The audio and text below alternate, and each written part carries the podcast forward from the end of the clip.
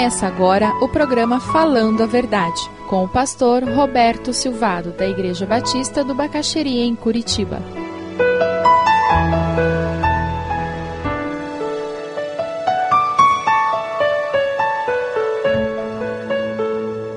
Abençoados para abençoar. Ninguém é mar morto aqui não. Eu recebo a bênção de Deus é para abençoar os outros. E quanto mais eu abençoo os outros, mais abençoado eu sou. Agora, se eu recebo a bênção de Deus e não abençoo os outros, por que, que Deus vai me abençoar mais? Para quê? Ficar ali só com você? Não dá. E você fica com, a, com, o tanque cheio ali. Ah, o texto que nós vamos ler, que é a parábola dos talentos, fala dessa situação. É um dono de empresa que sai para viajar, ele vai passar um mês fora, divide tarefa com os funcionários. Na área financeira, tem um lá que vai cuidar do caixa, do fluxo de caixa, relatórios, bancos, aplicações, cobranças. Aí tem um outro que está na área de produção funcionários, a linha de produção, pedidos, entregas, ele tem que controlar tudo isso. E tem um outro que é da área de manutenção, fazer pintura, cuidar das máquinas, garantir que elas estão funcionando os três turnos sem problemas, cuidar dos jardins, do prédio.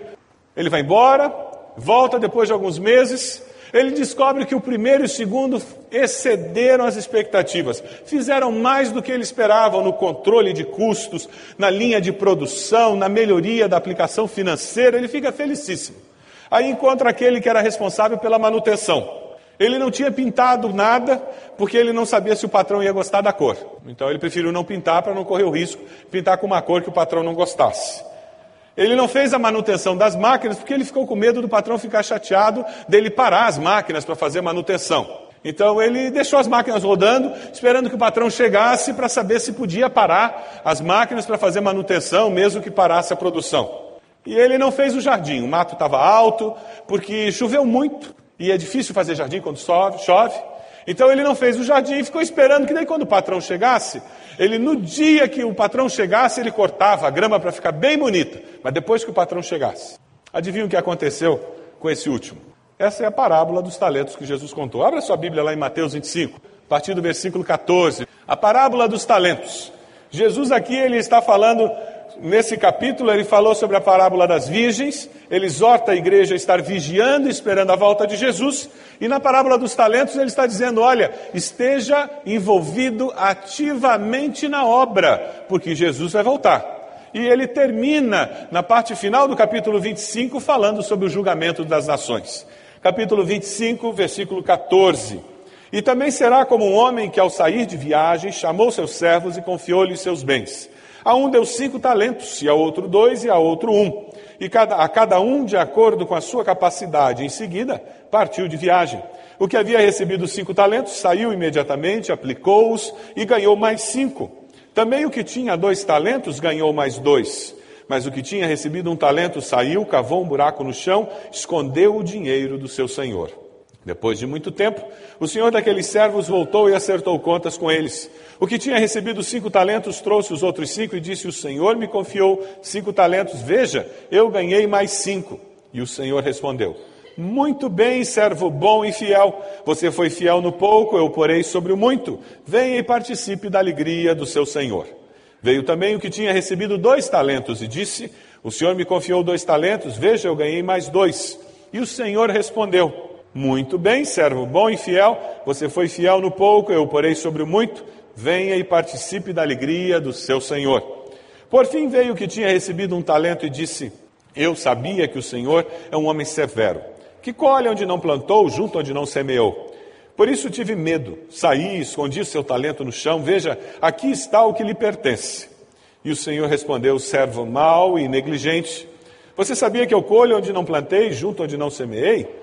Então você devia ter confiado meu dinheiro aos banqueiros, para que quando eu voltasse o recebesse de volta com juros. Tirem o talento dele, entreguem-no ao que tem dez. Pois a quem tem, mais será dado e terá em grande quantidade, mas a quem não tem, até o que tem lhe será tirado. E lancem fora o servo inútil nas trevas, onde haverá choro e ranger de dentes. Talento, nessa parábola de Jesus, era uma unidade de peso. Então você tinha um talento de cobre, ele pesava diferente de um talento de prata, de um talento de, de ouro, e você normalmente vai associar, por causa da maneira como nós usamos a palavra talento em português, com alguma coisa como uma aptidão natural, uma habilidade, mas nessa parábola Jesus está indo muito além disso. Os talentos da parábola não pertencem à pessoa. Já parou para pensar nisso? Os talentos da parábola não pertencem à pessoa, pertencem ao Senhor.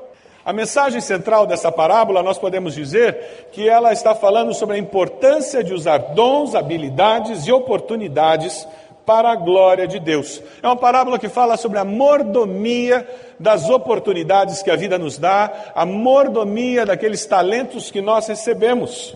Servos de Jesus Cristo devem estar nativa, se mexendo e não sentados em berço esplêndido. Existe um conceito nos nossos dias de que eu posso ser cristão e não fazer nada por Deus. Isso é uma ilusão. Isso aí é um prenúncio do cristianismo nominal, cultural, que nós tanto criticamos ao longo desses anos em que o evangelho chegou ao Brasil através do movimento protestante, porque o catolicismo tinha muito catolicismo nominal. E hoje nós estamos encontrando muito evangélico nominal, por tradição, que vai queimar no lago de fogo do inferno, no dia do juízo final, e dizer que o, há quatro gerações a minha família frequentava aquela igreja. O que essa parábola nos alerta é cuidado, cuidado porque nem todo mundo que diz Senhor, Senhor vai entrar no reino dos céus. Jesus nos exortou sobre isso. Eu queria falar sobre algumas lições dessa parábola.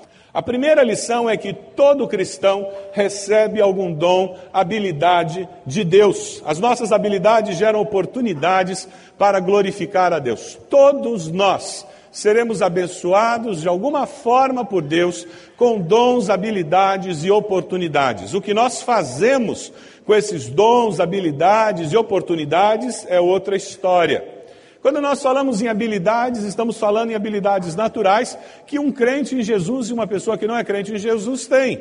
Tocar instrumentos, recitar uma poesia, oratória, ensinar matemática, cozinhar, costurar, isso aí são habilidades naturais que as pessoas recebem aleatoriamente e você de repente descobre que tem aquela habilidade, você cresceu no lar onde aquele lado foi desenvolvido. Então, são habilidades que todas as pessoas têm. Quando nós falamos em dons, estamos falando em dons espirituais. São presentes dados pelo Espírito Santo de Deus com um objetivo muito claro: edificar o corpo de Cristo para a glória de Deus não é para edificação pessoal no sentido de eu me glorificar, de eu ser mais espiritual, não é simplesmente para eu fazer qualquer coisa para qualquer pessoa, não, não. Os dons existem para a edificação do corpo de Cristo e para a glória de Deus. É por isso que eu não posso servir a Deus à parte do corpo de Cristo. É por isso que não existe cristianismo individual. Eu não posso ser cristão assistindo televisão ou vendo culto na internet. Eu preciso estar junto de pessoas que são gente como eu, de carne e osso. E quando eu uso o meu dom no meio dessas pessoas, existe uma dinâmica, uma sinergia espiritual que provoca crescimento espiritual meu, crescimento espiritual da pessoa, crescimento espiritual daquele corpo e glória a Deus por causa disso.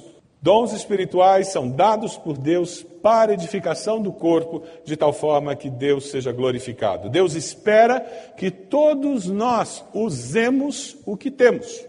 O plano de Deus é que você esteja usando aquilo que você recebeu de Deus. Nós, como igreja, temos que usar os nossos talentos, os nossos dons, as nossas habilidades e as oportunidades que existem. Veja aí no versículo 21, 23. Qual é a recompensa de você estar envolvido trabalhando e fazendo bem feito, de coração, o que você faz? Qual é a recompensa para quem trabalha?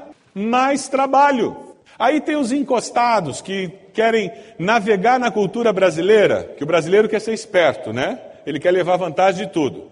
Então ele diz: Ah, não, eu não faço nada na igreja, porque você começa a fazer alguma coisa já te dão mais serviço. Então ele fica encostado, achando que ele é o esperto.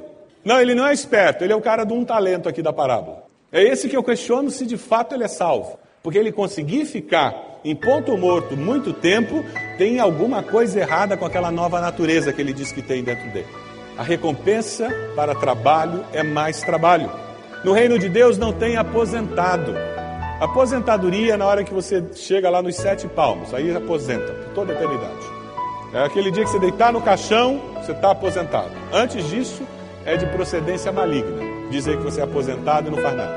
Não existe isso. O que acontece na aposentadoria é que você pode mudar ênfases. Você pode mudar os teus horários porque você tem uma certa liberdade. Mas no reino de Deus ninguém se aposenta. Sabe por que isso? Porque todos nós temos uma contribuição a dar.